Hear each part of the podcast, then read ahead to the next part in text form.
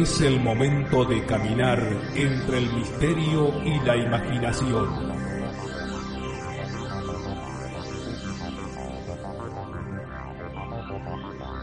Es el momento de caminar al filo de la realidad.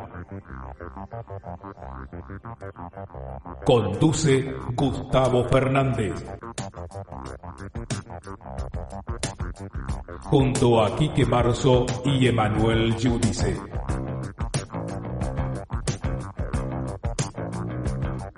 Explorando los límites del conocimiento.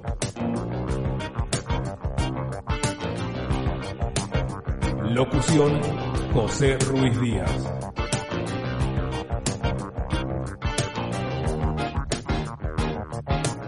Hola, hola amigas, amigos, ¿cómo están ustedes? Soy Gustavo Fernández. Esto es nuevamente Al Filo de la Realidad, encontrándonos para hablar de los temas que a ustedes y a nosotros nos interesan. Siempre saludando a los incondicionales que nos siguen hace tantos años, a los oyentes que recién se acercan a esta producción, ya sea disponible en nuestro sitio en evox.com como a través de Spotify a quienes nos siguen a través de las emisoras virtuales Edenex, la radio de la historia y el misterio, OVNI Radio Argentina, Radio Vox eh, y también, como no, a esos fans que nos apoyan con esa pequeña colaboración económica disponible a través del botón azul en nuestra página en iVoox o de la pestaña correspondiente en nuestro portal alfilodelarealidad.com donde como siempre les invitamos, literalmente les instamos a conocer y sumergirse en artículos y el material que ahí presentamos.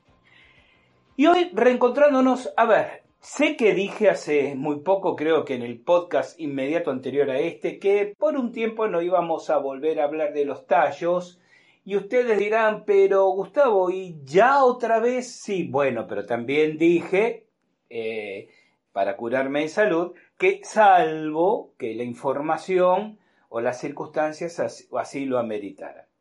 Y bueno, esto es lo que vamos a compartir, porque literalmente entre gallos y medianoche surgió una reunión a través de Zoom con eh, el querido amigo Alex Gionetti, el productor, documentalista, miembro del Explorers Club, eh, autor de varios libros, entre ellos posiblemente el más difundido, El misterio de los tallos en idioma inglés, productor de segmentos de la serie Alienígenas Ancestrales, trabajó para Discovery Channel y una de las personas que más conoce actualmente en el mundo al detalle minucioso el tema de la cueva de los tallos. Junto con Arcan Toscan, seudónimo de nuestro amigo Christian, webmaster de Mystery Planet, el conocido portal dedicado a estas disciplinas. Con ARC decidimos hacer un Zoom con Alex, invitándolo a Alex, para hablar desde su mirada sobre dos temas que queríamos compartir. Por un lado, lo que creemos es de parte de Nat Geo, una especie de plagio intelectual, quizás más punible moral que legalmente, sobre el trabajo que Chionetti ha hecho durante 20 años sobre la cueva de los tallos, plagio porque de pronto Nat Geo aparece rodando un documental después de negarle durante muchos años a Chionetti participar, sumarse a este proyecto, pero sí basándose en el, en el desarrollo de la idea que Chionetti había compartido con esta empresa. Pero por otro lado también sobre, si me permiten, porque lo llamamos así en nuestra, en nuestra reunión virtual, el aspecto conspiranoico de la visita del actor Will Smith a la cueva. Eh, yo he compartido mi punto de vista en, en un podcast inmediato anterior, pero era tiempo de que escucháramos la opinión de Alex Gianetti. Miren, al final de nuestra reunión, que ustedes van a escuchar eh, íntegramente a continuación, eh, casi nos zambullimos en, la mirada y en las conclusiones interesantísimas que el propio Chionetti tiene sobre los tallos, porque no solamente Alex ha descendido a la cueva de los tallos, él ha estado varias veces en un amplio radio en la provincia de Morona Santiago, en la provincia de Pastaza, esto es en el oriente amazónico ecuatoriano, investigando otros sistemas de galerías subterráneas. Entonces tiene no solo un conocimiento profundo del tema, sino extenso. Es una cuestión de extensión y profundidad en el enigma de los tallos. Alex Chionetti es, y, lo, comento porque se lo he dicho muchas veces, es, muy obsesivo eh, en seguir una investigación y, realmente tiene una mirada muy quirúrgica sobre esto. Entonces, cuando estábamos haciendo la entrevista con, con él, con, con Ark y, bueno, obviamente conmigo, casi hacia el final, y ustedes van a escucharlo en el audio, ya nos sumergimos en toda su mirada y todas sus conclusiones y todas sus anécdotas en la cueva de los tallos. Sí, tuve que llamar un poco a la reflexión, a la cordura y decir, chicos, vamos a detenernos aquí, porque realmente eso merece todo otro espacio por derecho propio, que les prometo en algún futuro retornar sobre él. Pero la idea es que ahora eh, ustedes conozcan lo que estuvimos compartiendo a horas todavía, diríamos, con las cuerdas calientes tras la salida de Will Smith de la cueva de los tallos y el extraño olor que todo este tema tiene por detrás. Pausa, cuando regresemos, la entrevista junto a Arcantos Khan a Alex Chionetti, aquí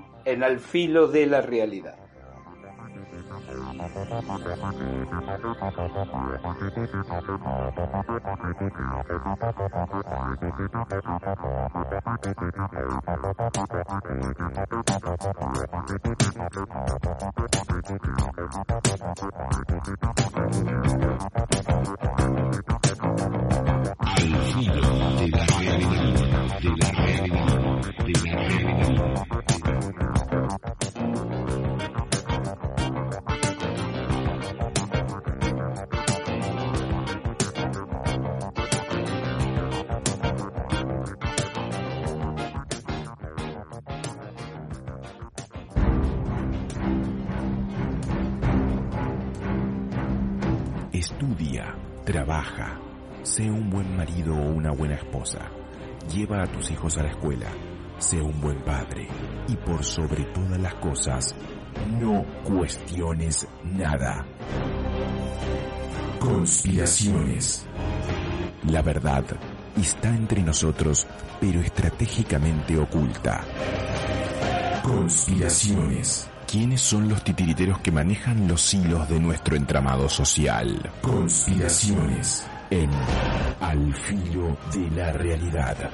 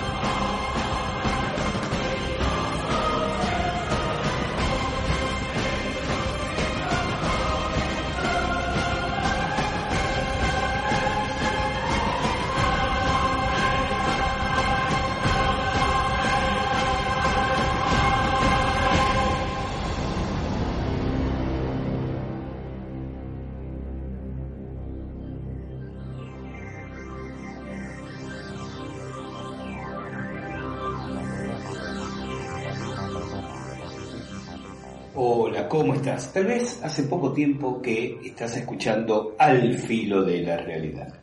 Si es así, te comento que somos un grupo muy pequeño de personas que hacemos esta y otras actividades vinculadas con la difusión de los temas que a vos y a nosotros nos interesan, ovnis, civilizaciones desaparecidas, criptozoología, conspiraciones, fenómenos parapsicológicos.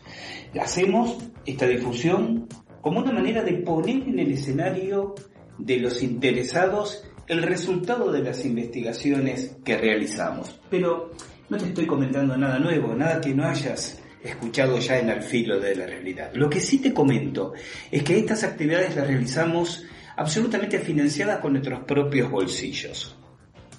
Y si sos uno de los incondicionales, de aquellos que nos vienen escuchando desde hace años, no hay nada nuevo que tenga para decirte porque ya nos conoces. Entonces, a unos y a otros, estoy aquí para pedirles que nos den una mano, para que nos acerquen su colaboración libre, voluntaria. Vas a encontrar por ahí un botón, una tecla de color azul que dice apoyar. Eso nos permitirá contar con una muy, muy pequeña contribución de tu parte, poco más de un euro mensual que sumado en el conjunto de quienes quieran acompañarnos nos va a permitir acelerar investigaciones, pagar determinados análisis técnicos, poder cubrir gastos de viajes que igual seguirán saliendo de nuestros bolsillos, pero desde ese momento de una manera un poco más aliviada. Si a vos te interesa, si a vos te importa el esfuerzo que hacemos, si de alguna manera te suma algo lo que te devolvemos a través de este espacio, apoyarnos. Y vas a tener acceso a un podcast extra mensual como una manera de corresponder, de expresar nuestra gratitud. Gracias por estar ahí.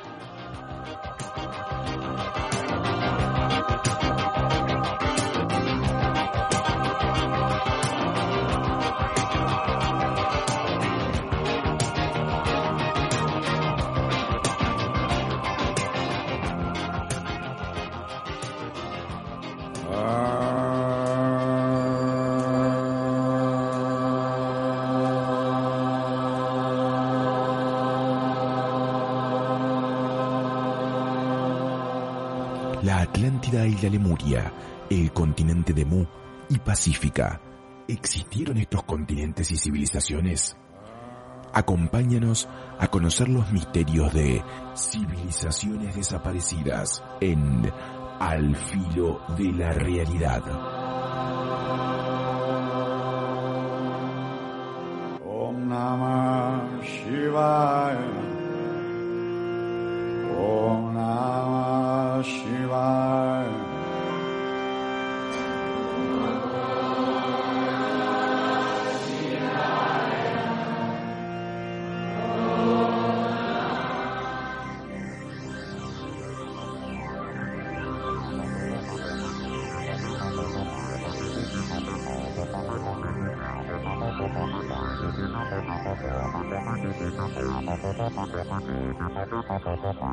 Hola, soy Cristian de ARC de mysteryplanet.com.ar. Acá estamos con el investigador Gustavo Fernández y Alex Gionetti, el productor eh, de televisión. Eh, tiene uno de los libros, eh, el libro más importante sobre las cuevas de los tallos. ahí está. Y y bueno, ahora vamos a hablar eh, de lo que en este último tiempo eh, tuvo mucha polémica, que fue la visita de Will Smith eh, con un equipo de Nat a la, a la Cueva de los Tallos. Gustavo Fernández y Alex, ambos estuvieron en la cueva y nos van a contar en primera persona qué es lo que piensan sobre lo que ha ocurrido. ya en mi sitio hubo muchos comentarios eh, apuntando a que la visita no solo fue para algo natural, sino que em, hay algo más detrás, que fueron a la escuela de los tallos a buscar algo más de lo que dicen. Y ahora Gustavo Fernández y Alex nos van a contar eh, más sobre esto. Gracias, Arc. Bueno, como bien decía Arc, soy Gustavo Fernández. Eh, pueden seguirnos a través de nuestro portal, Al Filo de la Realidad, que junto con Mystery Planet nos convocamos para encontrarnos con Alex Chionetti en este espacio a quien le agradecemos su presencia. Yo, más que extenderme sobre mi experiencia particular en la Cueva de los Tallos, ha habido otros espacios y seguramente regresaré sobre ello en el futuro, sí quiero hacer aquí una salvedad. Obviamente mi mirada sobre esta situación debo, que avisa nuestro traidor, eh, está tenida de cierto subjetivismo. Con Alex nos eh, vincula una amistad que comenzó allá cuando teníamos 15, 16 años de edad. Eh, esto fue en el siglo pasado, resulta duro decirlo así, pero es la realidad histórica, en que él en el barrio de Floresta, yo en el barrio de Villurquiza, éramos amigos y compartíamos estas inquietudes. Caminamos juntos, luego él siguió su rumbo en Estados Unidos y nos volvemos a reencontrar a la vuelta de unas décadas compartiendo miradas, aproximaciones y demás. El hecho de haber estado en los tallos también me da una mirada, eh, nunca mejor empleado el término, eh, in situ del lugar y de lo que las implicancias de esta cacareada visita de Will Smith y la gente de Nat Geo puede haber significado. Digámoslo de una vez, eh, esto huele a cierto, puede parecer conspiracionismo, pero huele a cierta tapadera de otras intenciones, sobre todo sabiendo y ahora le damos el lugar a Alex para que se extienda y lo desarrolle, que aquí esto comienza con un plagio intelectual, yo corro el riesgo de emplear el término, pero creo que, que cabe, y que va espesándose con incongruencias en lo que se presenta públicamente, periodísticamente, y lo que realmente acaba de ocurrir, estoy tentado a decir hasta hace pocas horas atrás, en la provincia de Morona, Santiago. Esto es en Ecuador. Alex, bienvenido, gracias por atendernos y tu mirada sobre esta historia. Bienvenidos, un gusto acá. Acá y bueno, así, así han, han sido unas semanas, unos meses bastante duros personalmente para mí, pese que yo estoy curtido al trabajar por tantos años en, cine y televisión y haber sido un amigo de National Geographic en muchos sentidos, ¿no? Que es la compañía que nadie ha nombrado y que yo más o menos rescato o, expongo o descubro en toda esta historia, ¿no? Pero cuando justamente Gustavo me felicita, oh, finalmente convenciste a la National Geographic de, de ir a, a los tallos.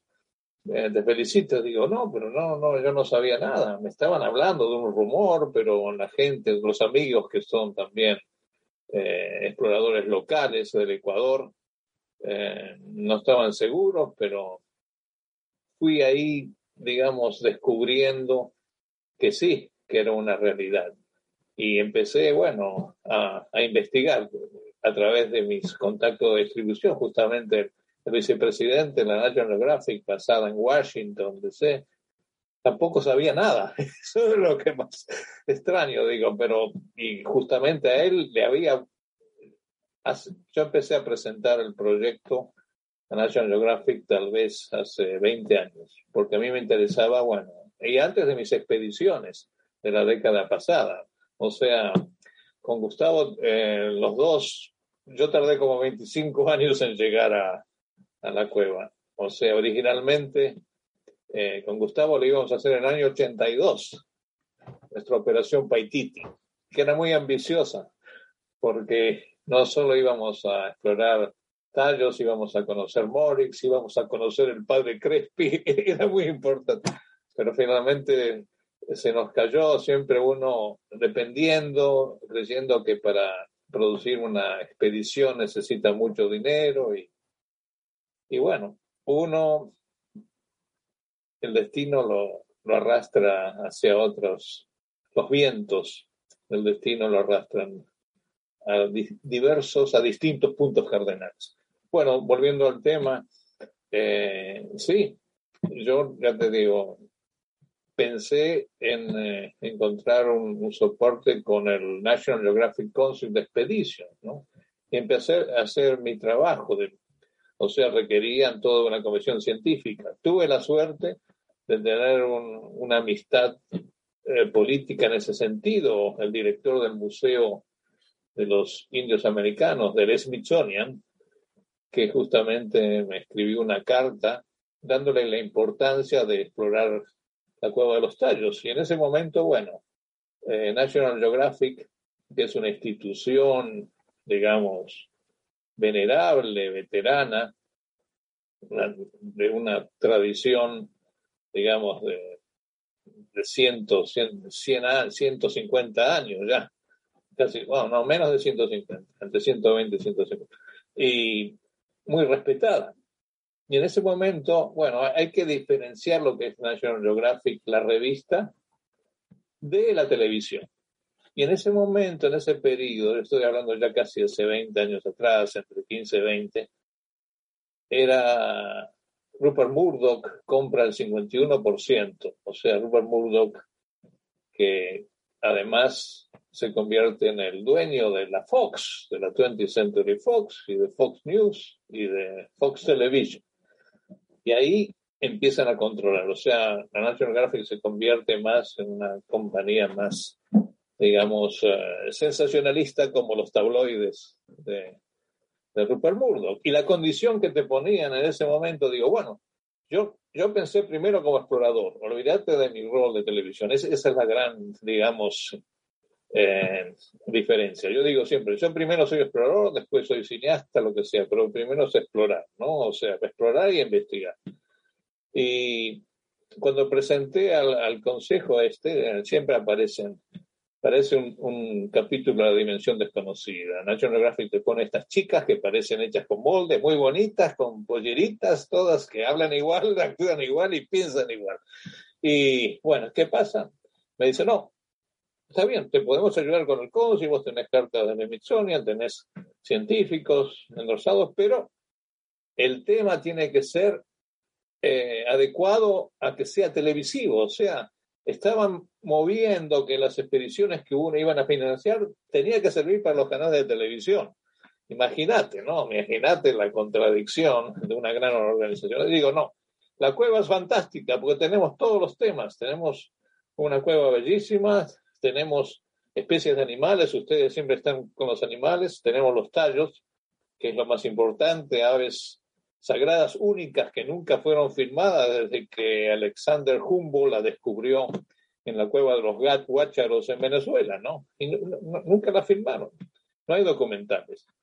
Le digo, bueno, está bien, pero qué sé yo. Ese fue la primera vez que lo presento. Me dice, no, pero esa cueva no, no la conoce nadie. Nosotros solo investigamos unas cosas que son conocidas te decían estas, estas pendejas, ¿no? en el sentido mexicano y en el sentido nuestro eh, porteño del término pendejo. Bueno, eso fue una gran frustración, porque ya te digo, yo hice varios viajes a Washington, donde están los cuarteles, donde está el Smithsonian, ya a, mi propio pecunio, a pulmón, de reunirme, digamos, eh, con científicos, con arqueólogos, con antropólogos, para presentar. Y el cónsul este me lo, me lo rebotó. Años después, siendo miembro del Explorers Club, me decían, yo había dado una conferencia, esto antes de aparecer mi libro, y antes, después de volver de las expediciones, eh, me decían, ¿cómo National Geographic no, no ha hecho un documental hasta ahora de la Cueva de los Digo, sí, a mí también me da la misma vergüenza, pero no, tenés que presentarlo. Bueno, y la misma cretina estaba en la época que, eh, anterior, unos 10 años, 10 años antes, estaba todavía. Y bueno, y, le, digo, porque ya más o menos tenía, la conocí, había estado en una fiesta ahí con ella y con Ballard, el que descubrió el Titanic. Y cuando le estaba hablando, ella me decía, no, pero no nombraste, digamos, los animales, estos pececitos transparentes. Ya me quería rebotar porque yo no estaba hablando de un alimento que está en todas las cuevas, digo, pero no, eso hay otras cosas maravillosas en la cueva. Hay una, una historia, digamos, primero una ciudad subterránea, segundo, digamos, la leyenda de una biblioteca metálica que todavía está en alguno de los sistemas y bueno, es un tesoro perdido, ¿no? Y que a mí me afectaba también, a ver, siendo amigo y discípulo del co-descubridor de la del, sistema de cuevas y testigo de la biblioteca metálica, como fue el querido Julio Goyen Aguado. La historia se hacía más personal. Bueno, lo vuelvo a presentar a la comisión a través de esto. ¿Y qué pasa? Me lo vuelven a rebotar, digamos. Y yo le digo a esta, Rebeca Martin se llama, ya no está más. Bueno, si National Geographic se se atreve, los voy a demandar, porque realmente yo he pasado ya 15 años anteriores haciendo reuniones en New York, reuniones en Washington, y me dicen, todo, todo lindo, pero no lo vemos, no, no encaja en la programación nuestra. Pero imagínate, ¿no? o sea, no encaja. No, porque siempre tenés que tener o una celebridad, si está con esa idea, para que presente, si no, que empuje la historia, que conduzca, o si no, tenés que tener, bueno, tiene que ser una serie, además, porque ahora en los últimos años es la tendencia que tenés que tener 12 capítulos, 8. Bueno, no, no me voy a ir por las ramas porque también tengo otras experiencias con Discovery que salían con la misma historia y competencias y robos y qué sé yo, y hurtos a lo largo de la camino. El camino está lleno de ladrones acá derecha e izquierda. De estos bosques. Pero igual uno sigue adelante, ¿no? Con el machete en mano. Y bueno, quedó así. Digo, ay, esta, esta Rebeca dice, no, está bien, voy a presentar al departamento legal tu condición, o sea, digamos, tu, tu amenaza tormentosa. Y bueno, ahí quedó. Y bueno, y ahora cuando sucede esto, de, ya te digo, yo, yo salto porque realmente eh, digo, ¿cómo? Yo no, yo tengo esta amistad, he estado trabajando con el eh, jefe de desarrollo global de National Geographic y no sabía nada. Bueno, me entero que es una compañía privada, que son tres compañías, ¿no? O sea, es la de Will Smith, Wilbrook, la compañía Nutopia, que es esta, esta señora que era eh, vicepresidenta de Discovery, que yo la conocí a través, yo trabajé con Discovery, también he sido distribuidor de Discovery Channel para México, justamente, también eso hace un par de décadas atrás. O sea, he tenido una relación, conozco, conozco a casi todos los jugadores y no, no cambian tanto a nivel. Y bueno, me comunico con ella, muy gentil. Me dice, bueno, le voy a decir tu curiosidad, digo, porque al final la compañía basada en Inglaterra, digo, pero ¿cómo no saben de mi trabajo? Mi libro ha salido a través de Simon Schuster, que la distribuyen en Londres, está en todas las librerías está en visión audio. En inglés hay un montón de, de, trabajo, ¿no? Porque si pones tallos y mi nombre, y ahí salen, y mi nombre sale ahí, ¿no? O sea, si siempre estas compañías de televisión tienen sus researchers, sus investigadores, investigadoras más bien, son niñas, ¿no? o sea que me parecía todo un poco raro ahí. Y bueno, y, este, y son tres compañías que estaban en esta asociadas, porque las compañías de televisión utilizan subsidiarias, utilizan compañías de producción independientes, ¿no? No es el equipo que sale de Washington, de la misma compañía, en este caso de la revista que tienen ahí en el sótano las cámaras y van. Nunca fue así, siempre son subcontratos, no sea subcontratado. Y bueno, y estas tres compañías. La otra era la compañía eh, de este cineasta Aronofsky, que está dirigiendo la serie de Will Smith. O sea, han sido tres series con diferentes nombres. La primera se llamaba eh, One Strange Rock, una roca extraña. La segunda se llama De Polo a Polo y esta se llama Bienvenido al planeta Tierra, Welcome to Earth.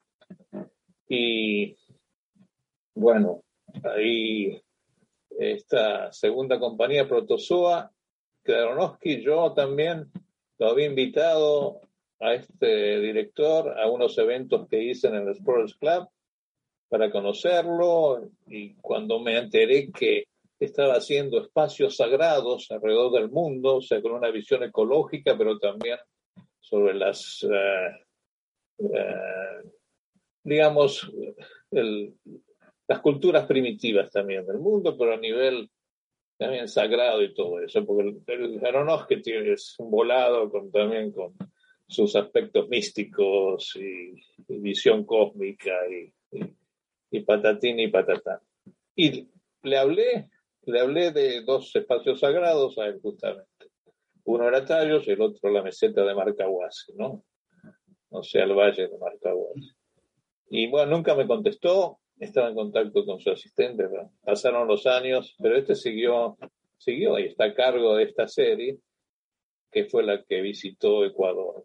O sea, yo a través de mis contactos eh, presiono a través del presidente para saber para qué estaban yendo a, los tallos. Digo, eso es otra copia. Ya otro cineasta para el que yo produje varios capítulos de su serie, el Josh Gates, eh, que, cuando lo conocí, él estaba haciendo una serie que yo me convertí después en, en productor y creativo, que se llama Destination Truth, no sé cómo se llamó en Argentina o en Sudamérica, pero salía a través de la Universal. Es otro que íbamos a ir a justamente en esa temporada que yo trabajé con él y le diseñé varios casos y lo llevé a Perú y lo llevé a Chile para hacer varios misterios arqueológicos. Eh, terminó también corriendo sin invitarme cuando se de Travel Channel pasó al Discovery. La, es una figura bastante importante porque hace exploración de televisión. O sea, y justamente ya te digo, bueno, va a pasar lo mismo, ¿no? Por eso hago la, este tipo de investigación y descubro, bueno, a través de presionando a este productor inglés, de que solo van a van a hacer un segmento que me confirma, digo, bueno, están hace un año yendo, después descubro que hace un año que están yendo al Ecuador, o sea, de acuerdo al, al jefe de locaciones de la compañía esta que nombrabas, de Urbano Films, de que ya no, ya venía del, digamos, para ustedes el invierno pasado, para mí el verano pasado. Y bueno, ¿Qué están haciendo? Bueno, no, pero a través del vicepresidente de Naciones no, solo va a ser 10 minutos, no va a ser nada. Digo, pero eh, tres semanas dentro de la cueva y un año de preproducción por 10 minutos. Ya, y ya te digo, los, los de National Geographic para una hora tienen unos presupuestos que locos, como se gastan como un millón de dólares, imagínate. Por eso, dos preguntas, Ale. Un millón y medio, un millón. Sí. Vale, dos preguntas y un comentario. Em, a ver, en primer lugar, la pregunta más breve.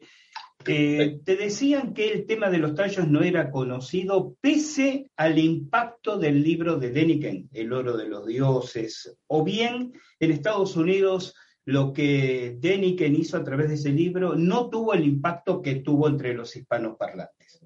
Primera pregunta. Es una buena pregunta, sí. No, el, libro de Daniken, yo pienso que la popularidad de Daniken empezó a, decrecer ya en, el, en ese año 74, cuando sale el libro. entre el 68 y el 74 son, son cinco, siete años, ¿no? Sí, él, Daniken mismo, él me lo dijo, que él no entendía por qué Estados Unidos, el pueblo, el público americano ya no se interesó, porque Daniel siguió escribiendo una, una veintena o treintena de libros después de, ese año, ¿no?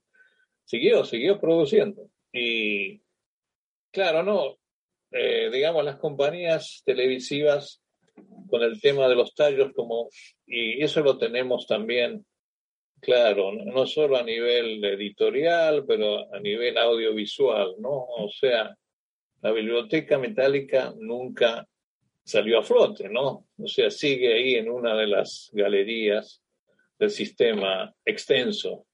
O sea, se ha, revolcado el asunto, el caballo herido se ha revolcado, ¿no? Ha seguido revolcándose por muchos años. O sea, el Pegaso herido, digamos. Y y justamente sí, las compañías eh, televisivas son bien pragmáticas en ese sentido. Digo, ah, si vamos, vamos, tenemos que encontrar, digamos, la, la, la, O sea, tenés que, tenés que, no es fácil, ¿no? Justamente eh, siempre una compañía de esta envergadura te va a pedir una credibilidad de científica que no se quieren quemar, pero es, es contradictorio porque compañías, por ejemplo, eh, Discovery también, que se, ahora se vuelven a hacer los serios y científicos, han hecho historias de la, de la sirena, que mm. encuentran la sirena y, la gente se lo creyó todo, ¿no? Y para ganar rating, al final decía con unas pequeñas letritas, estos son, esto es, es una historia de ficción que nadie ve. Lo mismo hicieron con el megadón, o sea, el, tiburón ese prehistórico y lo ponían que estaba en la sala, un, un tiburón que es grande como el Titanic. o sea que la ética, la ética no existe en la televisión. Mm. Olvidar. Bueno, ahí me lleva, eso me lleva y rating, punto. Bien, eso me lleva a la segunda pregunta, ya que planteas el tema de la ética. Eh, a primera vista es indudable que te mataste durante varios años preparando el proyecto, presentándolo. Es decir, cuando decidieron ir a los tallos, eh, sabían perfectamente que se estaban basando sobre lo que habías aportado y elaborado vos a través del tiempo. Pero mi pregunta es esta, y supongo que seguramente tienes asesoramiento legal en ese sentido. ¿Puede eso considerarse desde el punto de vista jurídico plagio reclamable? Es decir, tú presentaste la idea, pero no solo la idea. Ah, estaría bueno que fuéramos a la cueva de los tallos, como para que alguno o alguna diga al cabo de los años, ah, cierto que una vez estuvo Chionetti y nos habló de la cueva de los tallos. Diste un montón de información que sin duda, sin duda facilitó el proceso de selección y de producción en los tallos. Pero todo, todo ese antecedente tuyo sirve legalmente para una demanda? ¿O es simplemente una cuestión de que, bueno, porque en última instancia los tallos y el misterio de los tallos no es propiedad intelectual de nadie, entonces también podrían decirte, bien, cualquiera, por cualquier otro medio, googleando, pudo enterarse que en Ecuador había un sistema de galerías con estas características.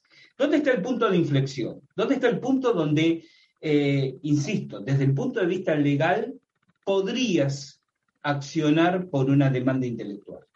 Sí, no, voy a tratar de hacerlo lo más, digamos, uh, colorido y entendible para el neófito, ¿no? En este caso, porque no, no quiero, puedo hablar en términos televisivos, puedo hablar en términos de propiedad intelectual, de copyright y, digamos, en muchos aspectos. Pero te vuelvo a contar una de, anécdota. Cuando yo, digamos, pongo también a la cueva a nivel internacional cuando hace más de una década produzco el segmento eh, llamado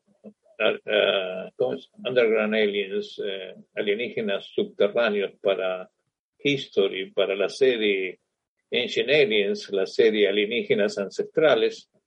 Eso allá por el 2010. Yo fui con producción, productor, consulting producer en los primeros dos años, ¿no? Y después me abrí a raíz de lo, de lo que me cambiaron todos detalles, porque solo se enfocaron en el aspecto británico, en la historia de Stormy Cole, y se olvidaron de, de Juan, Morix y de Julio, ¿no? Y eso me llevó a... Por eso dejé... Me costó, ese idealismo me costó bastante. Pero yo les desarrollé eh, aspectos, bueno, muy, casi todos los aspectos eh, conocidos y desconocidos de la arqueología sudamericana, desarrollé más de 150 segmentos para esa serie, ¿no? Lo siguen usando todavía. Pero, eh, si vos le preguntás a la gente que visita las cuevas en los últimos años a través de los eh, guías turísticos y las compañías turísticas de aventura, le dicen, no, y eso me lo contaron dos de los guías. Eh, venimos porque vimos la serie, la serie Alienígenas Ancestrales, gente que viene de España, de Europa y del resto de Sudamérica. O sea, cuando yo estaba peleando con la productora de Alienígenas Ancestrales, la original productora, eh, yo, cuando yo me quejaba, me decía que yo les vi, bueno, había una resistencia a hacer el tema, ¿no? Y obviamente es el nombre de Erich von Daniken otra vez, porque la historia de, Tallos queda como una gran mancha, ¿no? Porque, y ahí vamos al tema de Crespi, ¿no? La, gran confusión entre el, tesoro del padre Crespi y, la colección crespiana y los tallos es porque Daniken usa las fotos de Crespi para decir que estuvo en los tallos, ¿no? Ahí, ahí es la, la, confusión que continúa y sean, hay miles de, entrevistas, se ha corrido ríos de tinta y seguirán por esa asociación que hizo Dani en, en el año, en los 70, ¿no? Y cuando le decía a la productora, esta Kim Sherrin, digo, ¿por qué me cambiaron todo? La historia de los Tyros es mucho más eh, interesante que solo darle el crédito a Holly, a la hija. O sea, y es el, el tema de los tallos es latinoamericano, es húngaro y argentino, ¿no? En ese ya, somos derechos, ya, en ese aspecto, ¿no? O sea, es una historia latinoamericana que ya la querían anglizar, ¿no? Anglizar, ¿no? Britanizar, o sea, la televisión americana. Y no dice, no, pero si Daniken escribió un libro que vendió 20 millones de ejemplares, ¿qué va a venir? Escribió un libro, pero ¿hasta cuándo tuvo alcance? Ahora tiene alcance a través, porque hay una serie que en los últimos 10 años es una de las series más vistas, ¿no? De mayor éxito, ¿no? Y que, bueno, y que ha prevalecido todo el tema. Imagínate, Daniken que se llenó de el bolsillo explotando las fotos que Morix le había prestado y que eran de la expedición del año 69, la primera expedición que se hace, ¿no?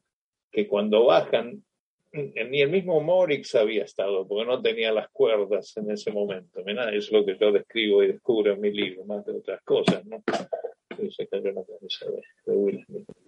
Eh, y, y nada, o sea, en ese momento, bueno, ¿qué es lo que pasa?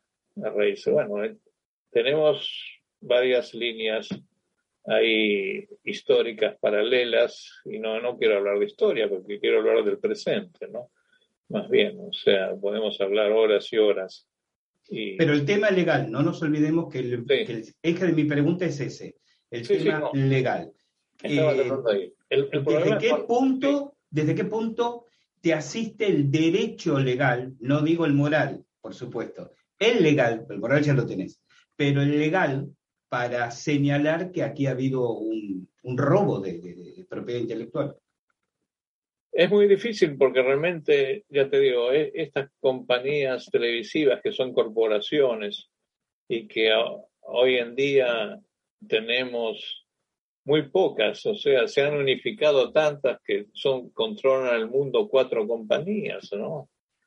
O sea, tenés, digamos, eh, la NBC Universal, que es Comcast, que es una compañía de cable, tenés la compañía Disney, Disney ya está, está cubriendo todo, y Disney es la actual dueña del National Geographic, ¿no?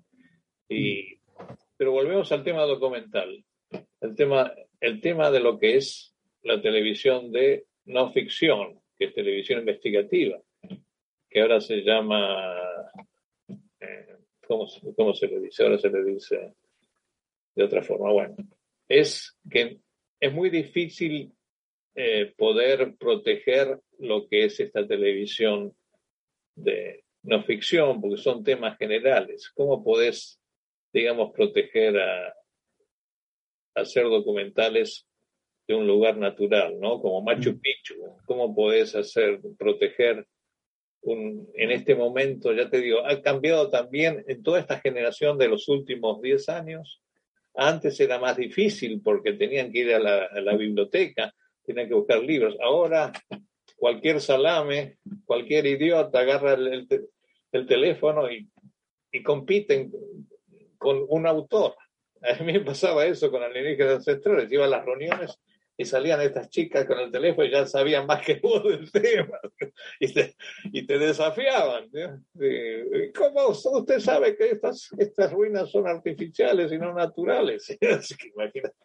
O sea que es, es, caminar, digamos, a veces en los anillos del infierno de Dante, ¿no? De la, mm. Se convierte en una gran divina comedia, ¿no? O sea, es muy difícil es proteger, digamos, pero es diferente cuando escribís una historia, un cuento, un guion cinematográfico.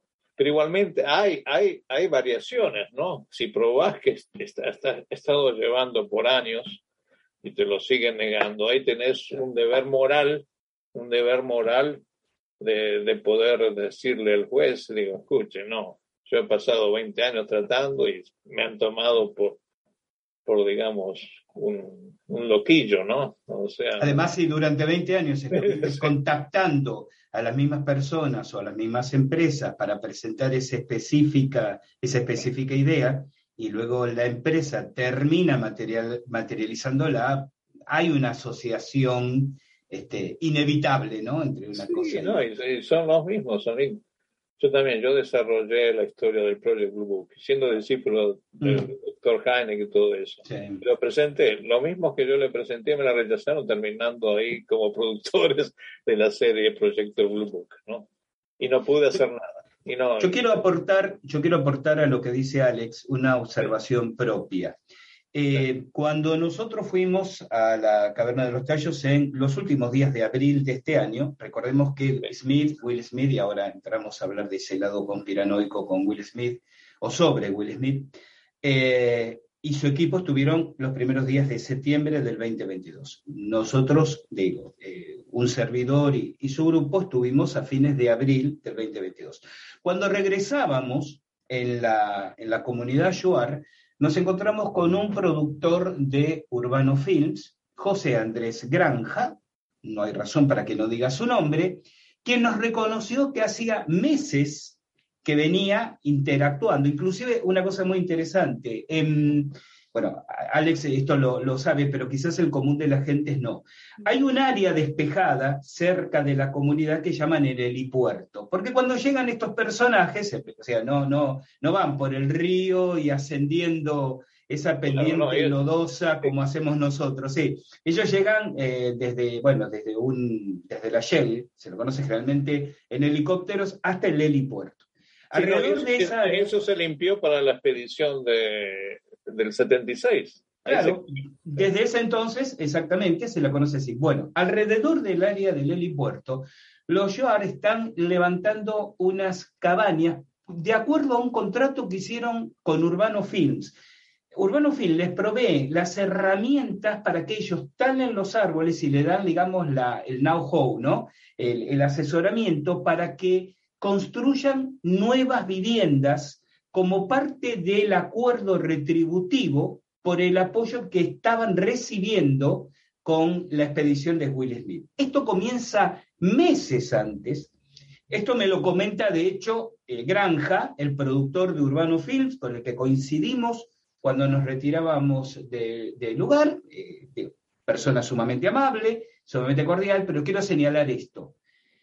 Están dos días filman unas pocas horas, pero durante meses vinieron no solo eh, trabajando la producción, sino haciendo toda una logística realmente impresionante para una producción breve de aspectos documentales. Y a esto se suman literalmente tres semanas que estuvo acordonada la zona. Se decía que por la seguridad de Will Smith. Pero Will Smith, y aquí Ark puede introducirse y aportar su propia referencia, que le acaban de confirmar, solo estuvo pocas horas en el lugar. Y el lugar estuvo acordonado tres semanas. Eh, sí, según lo que acá me informó la propia gente de ahí de Ecuador, Will Smith estuvo nada más eh, tres días y el equipo estuvo mucho más ahí.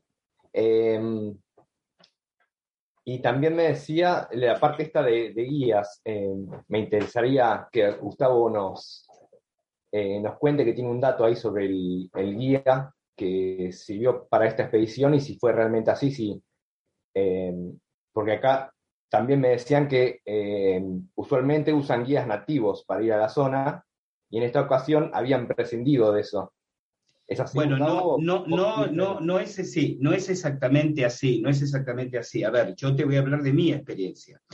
Em, a la cueva concurren distintos, hay, un, hay, un, manojo muy limitado de grupos, de empresas, podemos llamarlas así, que llevan personas que quieran visitar. Creo que son tres o cuatro, no más que esa. La más referente eh, de hecho que tiene sede en Limón Indanza. Limón Indanza es el pueblo más cercano a, la Cueva de los Tallos, es el más próximo al puerto, en realidad el puerto es simplemente una playa donde uno embarca en las canoas o en los lanchones con los cuales llega al desembarcadero, desde el cual asciende luego hacia la, hacia las cuevas o hacia la comunidad Shuar.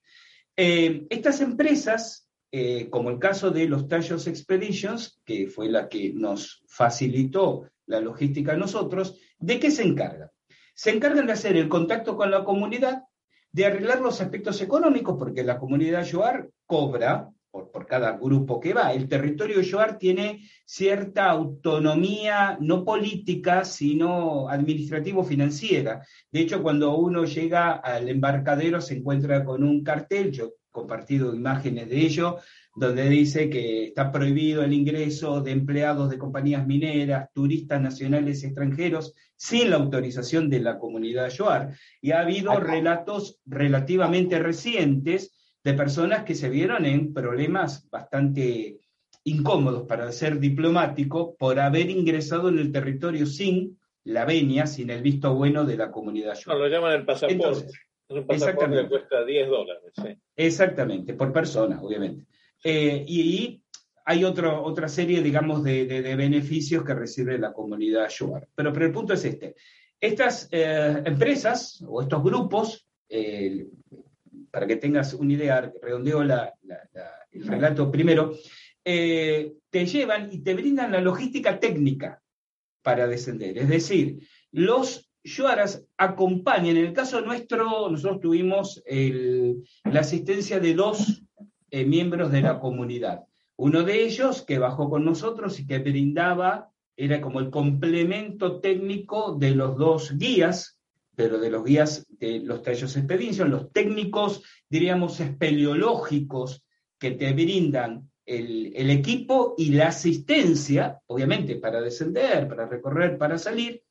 Y como realizamos el ritual de ayahuasca, en el interior, el día del ritual, el jefe de la comunidad, don Bosco Tibirán, bajó a la cueva para celebrar la ceremonia.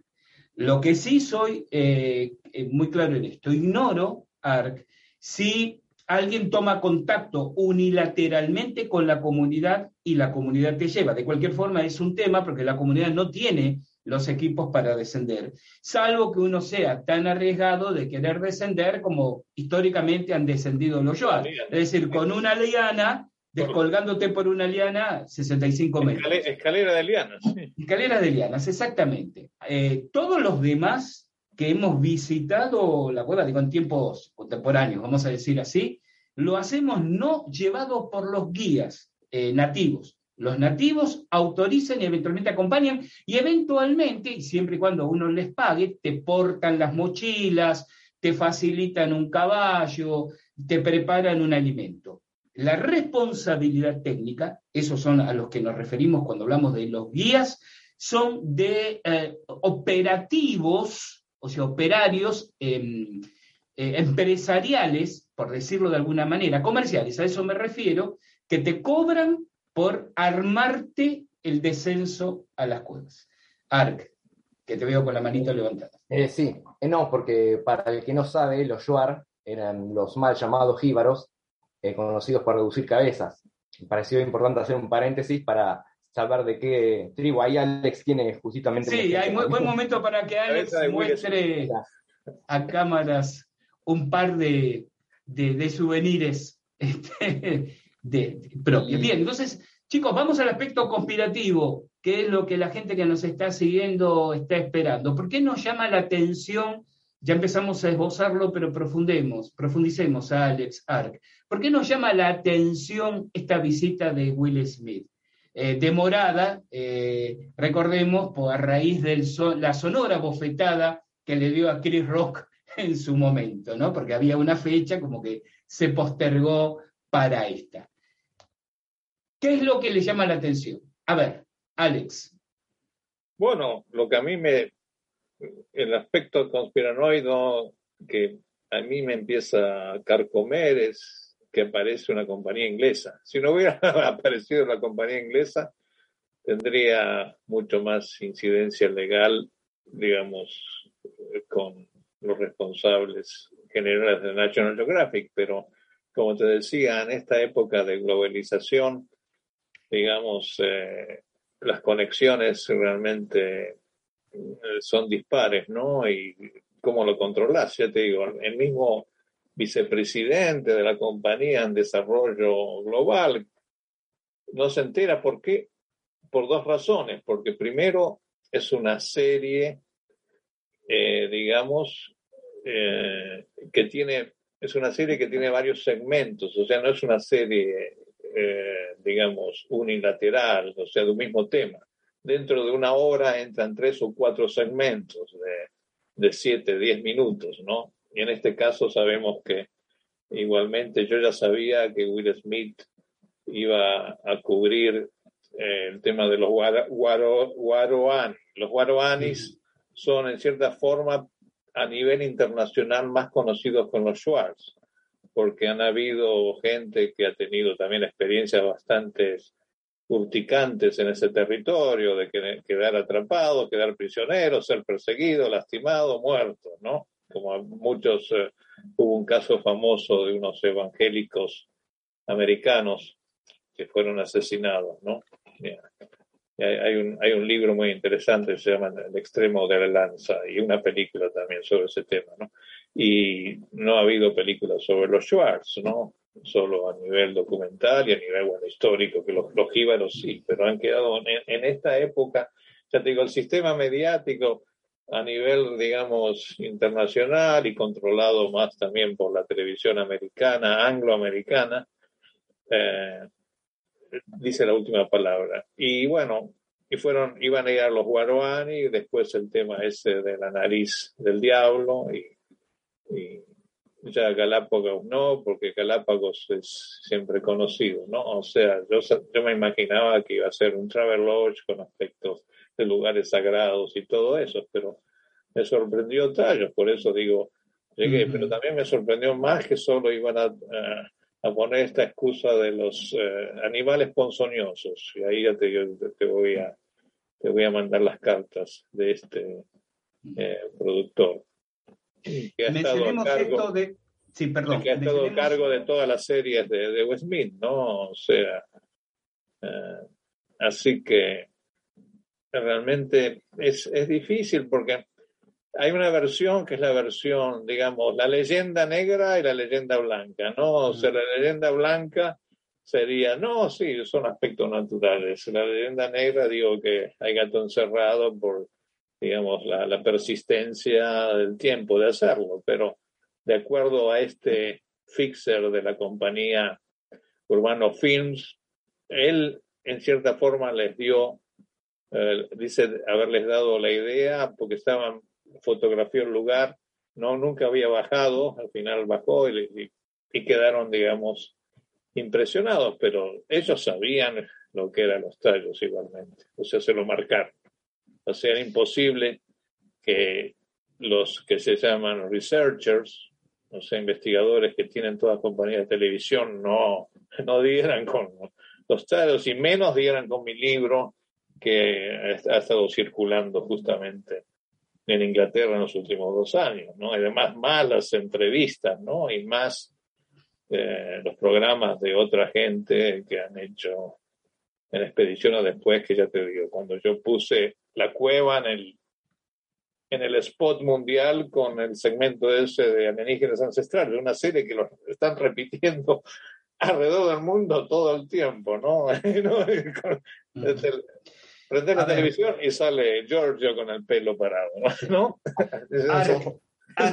habías levantado la manito eh, virtual. Eh, que cuando salió el tema, lo primero que mencionó la gente fue lo del astronauta, Armstrong y la expedición, y que ahí decían que habían sacado algo y que habían llevado al astronauta como distracción. ¿Te parece que ahora es lo mismo que llevaron a Will Smith como distracción para algo más? Sí, es el aspecto, sí, es, un aspecto, digamos, interesante. Lo de Armstrong a mí yo nunca me convenció también de que porque era escocés aparecía ahí, ¿no? O sea, también, bueno, era la imagen de exploración, o sea, el que había ido al espacio conquistaba el espacio interior, porque Stanley Hall era bastante místico también, ¿no? O sea, era un tipo bastante complicado, o sea, bastante, no complicado, pero digamos, eh, un tipo soñador, o sea, un, tipo que también tenía un buen nivel, ¿no? O sea, investigativo, pero ese, es el tema. Había enmascarado todo como una gran, siendo un, místico, siendo uno un antiguo astronauta, siendo, digamos, un, fan también de, de Daniken y todo eso, y, de, las teorías de Velikovsky, de los cambios climáticos, de cambios, eh, catástrofes, enmascaró todo y convenció de hacer una máscara científica, ¿no? O sea, es lo que pasa ahora también. En National Geographic te hace una máscara científica, pero después terminan haciendo, digamos, temas que son, digamos, de, mainstream, temas, digamos, que van más allá de, lo académico, ¿no? Y en este caso, en este caso sí, sí, sí, porque la, serie, de Aronofsky, estas series han sido bastante digamos, oníricas y bastante, en algunos aspectos, surrealistas, ¿no? Y por ejemplo, ya te digo, ahí, tenés la serie, otra de National Geographic, la de Morgan Freeman, que es la búsqueda de Dios, ¿no? A través de las religiones, o sea, o sea, ¿dónde está? ¿Dónde está el aspecto tan, tan científico, no? Yo quería acotar algo a lo que señalaba Ark, pero sí, Ark, redondea el comentario que estabas haciendo, por favor. Bueno, redondearlo es a, nivel. No, no, Ark, eh, perdón, perdón, Ark, le pido que redondee ese comentario. Alex. Ah, no, que me parece que eh, Alex había dicho em, que era muy comercial y por eso llevan a, Will Smith para vender. Em, y cómo va a ser una serie básicamente sobre bichos de la cueva, cuando el tema más interesante, para el que conoce la mayoría de la gente, es justamente el del padre Crespi, las, la biblioteca metálica. Em, o sea, no entiendo esa contradicción de lo que es interesante y lo que es interesante para Nachio, no sé. lo, que pasa, lo, que pasa, que eh, yo aquí acotaría, en primer lugar, bueno, Alex señaló algún hecho que es importante, en, esta, esta correlación que la gente establece entre la cueva de los tallos y el padre Crespi y el material del padre Crespi es un poco forzada, por decirlo de alguna manera, y es un invento de Deniken, en primer lugar, que no estamos diciendo, porque este es el punto, eh, que el material que tuviera eh, Crespi proviniera o no de la cueva de los tallos, es un tema de debate muy especializado, pero es la idea que ha quedado en, en la gente. Acá lo extraño y en eso sí comparto la mirada de Ark, es que se repite, esto lo habíamos charlado con Alex por privado también, se repite un poco el paradigma, ¿no? En el 76 lo llevan un personaje público que está muy pocas horas, eh, Armstrong, eh, mientras los británicos permanecen semanas. Y ahora llevan un personaje público, Will Smith, quien está pocas horas, mientras los británicos detrás de esto permanecen cuando menos días pero sí durante semanas acordonando la región, que era lo que yo estaba diciendo eh, hace unos minutos. Aunque el acordonamiento de la, de la región sea por la seguridad hipotética de Will Smith, tres semanas para dos días de actividad, esto es lo poco creíble. Mm, sí, no, es justamente a, nivel de producción también, es justamente al vicepresidente de, eh, de, National Geographic le escribí, digo, acá estos productores, eh, los Brits, están realmente, cierran por tres semanas, es qué nivel de conocimiento, ¿no? No, no hay sentido, eso lo puedes hacer en 48 horas, de la preproducción y la producción. Claro. O sea. Y además algo que estábamos señalando al principio de, la entrevista, eh, llegan solo hasta una, a un punto de las galerías y ya que se encontraban, y era cuestión de dedicar unas pocas horas, también tampoco tenían que permanecer en el inframundo tres días más, o sea, unas pocas horas y no recorren, y esto a, decir de los mismos participantes de la expedición, no recorren las zonas realmente interesantes visualmente. Esto es lo, lo, poco creíble también, ¿verdad? Sí, salvo, bueno, que ya te digo, sepan de antemano, tengan una visión racionalista, o sea, una visión, eh, digamos, eh, totalmente eh, reduccionista, como tienen estas compañías y la gente que está, bueno, ya te digo, la, la gente, tanto de la revista como de, la, de las televisiones siempre tratan de mantener, digamos, esta seriedad. Justamente este, este vicepresidente, cuando toqué el tema de los ovnis, como yo había, había, presentado, bueno, a él le había presentado otros proyectos, por ejemplo, esto también es, para reírse, ¿no? Porque te encaja en el tema de la celebridad, ¿no? Y cuando se la llevas, digo, les conseguí la celebridad, les diseñé una serie como la que te contaba de Crial con Antonio Materas, pero antes, hace un par de años, más de dos años, desarrollé una sobre Colón, sobre Christopher Columbus, sobre Colón, que hace años que no se hace nada revisionista. ¿no? Y dice, ah, no, no, porque la demográfica, eh, estaban, hicieron la serie de Picasso, hicieron la serie de Einstein, y hicieron la serie de Marte, qué sé yo, y haciendo biografías para la nueva generación. Digo, no, siempre te ponen una excusa. No, Colón es demasiado viejo para la, pero ustedes son National Geographic, estás hablando del más grande explorador. Yo sé que Colón ahora salió toda la leyenda negra de que masacró a, los tajianos, a los, los, indios de la Dominicana y todo eso. Pero, ¿no? Yo les quería hacer también, quería hacer la biografía también del doctor Heineck, como también un prototipo interesante, ¿no? Y no, no, e, este es moderno, ¿qué me decís? Ah, no, no es suficientemente conocido. Bueno, siempre te ponen o alguna una vara en la, en la rueda, ¿no? Y, ¿Y qué haces? O sea, y en ese interín también había vuelto con él a hacer los tallos, él lo sabía bien, tenía mi libro, qué sé yo, no estaba enterado, ¿no? O sea, pero son, son racionalistas, no, no hicieron una serie sobre los ovnis con esta Jane Fox, que se llamaba Chasing UFOs, persiguiendo ovnis, y es los criticaron todos porque la serie también era una chapucería, habían mezclado, es una compañía de producción que yo también trabajé y era ir a cazar al monstruo, ir a cazar a los ovnis, que se eso, la, comunidad científica los atacó ahí tanto en Washington, porque Washington es la capital de Estados Unidos, ¿no? Y tenés todo el peso del Smithsonian y el peso de, digamos, de lo políticamente correcto, ¿no? Pero bueno, ahora sabemos que con el tema también de los ovnis se revirtió la tortilla, ¿no? Cuando el Congreso, el gobierno y, los militares y la inteligencia están, digamos, aceptando que el fenómeno no es de la Tierra, estamos en cambio sísmico, pero digamos, instituciones verticales eh, como la National Geographic, como, como la televisión pública, no te van a aceptar, digamos, bueno, Está bien, otra vez, ¿dónde está el tesoro? Si el tesoro de los tallos se hubiera encontrado como los tesoros de Troya ah, o los, digamos, los, digamos, eh, eh, si se hubiera descubierto, digamos, lo que se decía, sería otra cosa, ¿no?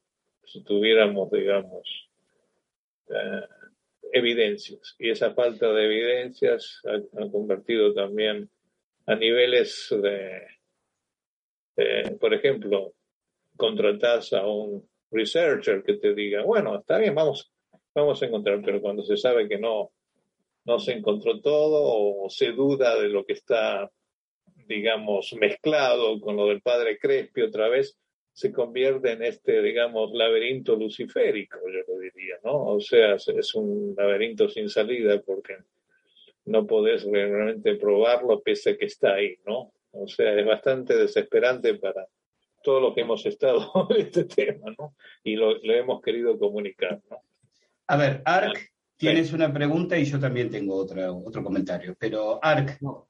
Eh, vos hablas de un tesoro, vos pensás que eh, hay algo adentro, qué sé yo, puede ser en una parte de la cueva aún sin descubrir, eh, no, que realmente eso, eso, los que hemos estado en el tema, como Gustavo y yo y, otros más eh, que han escrito y han hecho también más recientemente documentales, como varios ecuatorianos y españoles, es que, ¿cómo lo diría? Hay, hay diferentes, digamos, otra vez, lineamientos. No hay todos van a la cueva del Cuancos. O sea, la cueva del Cuancos es conocida por las expediciones anteriores y la expedición del 76, ¿no? Es la expedición que tanto Janos Morix, que descubre la, la, cueva a través de sus viajes de prospección de oro y su relación con los indios, con los Schwarz y con otros eh, indios que le, lo refieren a esa zona, ¿no? O sea, está como perdido. O sea, Morix pasa varios años, pero eh, en comparación con las otras cuevas, esta tiene, digamos, el portal es, el portal, el portal que se llama Fondaniken, ¿no? Que te da la sensación de una artificialidad, de, una, de un muro que es parte de una estructura construida, ¿no? O sea, tenés un muro de ladrillos, tenés un muro de una ciudad y tenés piedras y pasadizos pulimentados y tenés piedras cortadas con precisión que coinciden con toda la tradición edilicia, arquitectónica de la superficie del incanato, de los incas y los preincas. O sea, la superficie, eh, digamos, avala las profundidades, ¿no? O sea, tenés. Y para mí es, hay muchas partes que son artificiales de la cueva. Y eso lo he mantenido y he luchado contra varios escépticos y lo sigo sosteniendo. Y la, piedra angular, ¿no? De Cornerstone, que para mí fue la, una de las fotografías más importantes que pude lograr en mi, complicada expedición de más de una década atrás. Pero volviendo a eso, eh, si seguimos la, la historia verdadera de la tradición oral documental y amistosa de los descubrimientos y experiencias de Morris y Aguado. La biblioteca metálica no está ahí, pero está en un, radio de, de 100 kilómetros a la redonda, ¿no? Y hay varias locaciones que en mi libro describo, pero no con total particularidad, ¿no? Para protegerlas también de próximos de próximas expediciones. Yo creo que en compañía. Yo estoy, estoy, estoy a proponerles, tanto a Alex como a Ark, porque ya nos estamos introduciendo en, lo que sería la continuidad natural de la entrevista apasionante que es vamos adelante con las expediciones. claro, claro. No, yo quisiera... los, documentales, se hacen en cosas que existen, ¿no? Si no, estaríamos en ficción y no necesitamos, digamos, hacer Totalmente, totalmente. Pero, a ver, eh, que, yo le propongo a Ark y te propongo a vos, Alex, que eh, segmentemos el caudal de información para no apabullar a los seguidores. Es decir, hoy nos concita la mirada sobre este tema de Will Smith y compañía. Sí, dejo aquí la propuesta pública y estoy seguro que Cristian se va a sumar a esto, de volver a reunirnos para hablar sobre los tallos desde la experiencia de Alex Chionetti eh, con total prescindencia de anécdotas momentáneas como las No, las experiencias tuyas. Ah, las, mías, las mías son modestas al lado de las tuyas, mi querido amigo. Ahora sí quiero señalar una cosa. Yo no tomé ayahuasca en la pero, pero lo hiciste en tiempos en que era más difícil tecnológicamente hacerlo que ahora. No, mi expedición no te quites, no te quites, no, mi expedición, no, mi expedición fue como de un explorador del siglo XIX, cruzando con los burros, con los caballos, moviendo generadores. Y yo no fui por el río, porque mi mismo guía en Nivelo, eh, que había sido guía de Morix y de las expediciones anteriores, incluso la de Hall, eh, dice no, porque los indios estaban cabreros en esa época por la penetración en el año 2007 al 2009 de mis expediciones había mucha penetración de compañías, digamos, eh, de oro y de petróleo, Pero yo tuve la, mala suerte de que llevé a este nivel y los indios lo, lo odiaban, ¿no? Y por eso casi me afectaron mi expedición, ¿no? O sea, y casi nos linchan, ¿no? Eso está lo tengo descrito en mi libro y en las noticias. ¿Ves que, hay cosas muy interesantes que contar? No, tuvimos que salir corriendo como en una película de Indiana Jones, porque yo no quería, yo estaba con el grupo de intervención o rescate, que expertos en cuerdas, que sin ellos no hubiera podido descender, ¿no? O sea, no había ningún turismo. Yo traté de abrir el turismo recién en el, 2000, en el 2007, cuando presenté la idea al Ministerio de Turismo, que, por ejemplo, por supuesto, no me dieron, usaron mi foto, pero no hicieron nada. Pero después, con, digamos, la cueva se fue haciendo más famosa a nivel público por varias incidencias y, digo, y segmentos documentales y de otros que vinieron después. Y, digamos, llegaron, llegaron al punto que por suerte se desarrolló eso, ¿no? Y bueno, y la cueva es, conocida. En mi época sí, ya te digo, no, digamos, que no es una época muy lejana, digamos, era, era ir a, a una verdadera expedición amazónica, ¿no? Que no sabías dónde te ibas a, y casi ya terminó como Fawcett en la búsqueda. Por eso decía. Por minas de Muribeca. Claro, por eso decía yo que creo que amerita un encuentro y una grabación específicamente hablando de tu experiencia allí y tu mirada allí. Yo creo que nos merecemos otra hora, hora y media en otro momento, Ar, si estás de acuerdo, y, meternos en estas historias. Pero hay un, comentario casi como cierre que quería hacer, porque lo que Nat Geo va seguramente a promocionar de aquí en más es que esta incursión a los tallos es para presentar el exotismo de las especies ponzoñosas del lugar. Entonces, claro, aquí está la risa de Alex y mía. Alex, ¿le contamos a la gente qué puede haber de ponzoñoso en los tallos? Vamos, comienza tú. No, nada, realmente yo nunca pensé ni me molestaron, no, yo en mis varias expediciones en el sistema de tallos, también no solo la de Cuango, sino del río Pastaza, una culebrita que vi justamente, mm. casi apoyo en la mano nada más, y después, bueno, yo sabía que las estas arañas eh, tipo escorpión, ahora no me acuerdo el nombre. No, arañas escorpión. sí. Eh, sabía que no eran ponzoñosas, pese a la contradicción que otros decían, no, sí, yo me arrastré con ellas, las veía, pero son, son arañas que se escapan, te detectan, y tanto también las tarántulas, las tarántulas, las arañas pollito, realmente se escurren, hay, hay varias, pero no, no en una gran cantidad, por eso digo, estos, estos, digamos, técnicos y los científicos, tal vez por eso iban a tardar tres semanas en poder capturar, porque tenés que estar buscándolas y no sé, pedir la ayuda a los caciques Schwarz para digo, ¿dónde están las arañas? O, yo, yo vi solo. O, traer, o, capturarlas afuera y ponerlas, llevarlas en frasco. yo en, realidad yo vi dos, dos especies de araña, las arañas escorpión, como señala este, Alex, que, insisto, no son ponzoñosas, las tarántulas, que esas con mantenerse a respetuosa distancia está todo bien. En las cuevas sí encontré en un sector, eh, pero en un sector apenas localizado nuestros escorpiones, nuestros alacranes, pero lo mismo que uno puede encontrar en cualquier conjunto de escombros abandonados al costado de, de una construcción.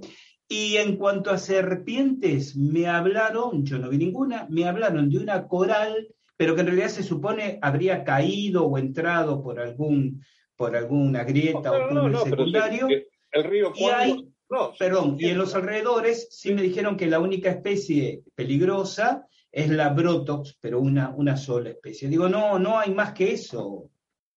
Sí, no, y no, y muchas serpientes entran por la corriente de agua, ¿no? O sea, venenosas o no venenosas entran por la penetración del río Cuangos a través de las, de las grietas. pero digamos que no es. Y por arriba también, sí. Sí, pero no es la isla de las serpientes de Brasil. Exacto. Yo pienso que sí, no, también es, es competir. Bueno, los insectos, ahora la versión que vos me contabas, los insectos, pero también la, vida, sí, los, en la expedición del 76 llevaron eh, entomólogos y se clasificaron muchas especies, pero también no son visibles. Justamente la verdadera biología perfecta para un programa de National Geographic, como yo también lo presenté.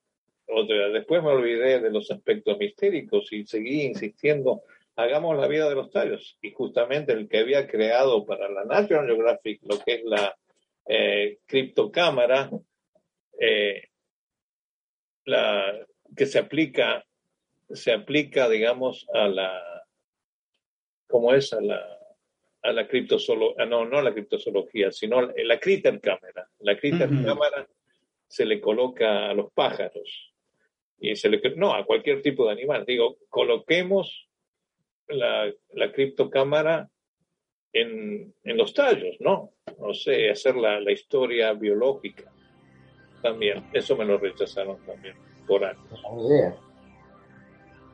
Así que. Bueno. Por mi parte, Alex, te envío un abrazo enorme, una alegría de verte, aunque sea a la distancia, en vivo y en directo. Y Ar, querido, gracias por haberte sumado a esto y para y en tus palabras dejo el cierre de nuestro encuentro de hoy. Eh, no, quiero agradecerle a los dos. Eh, es un gusto tener eh, la palabra de ambos que estuvieron ahí, porque uno usualmente lee libros o lee en, internet y no es lo mismo que hablar con alguien que estuvo ahí.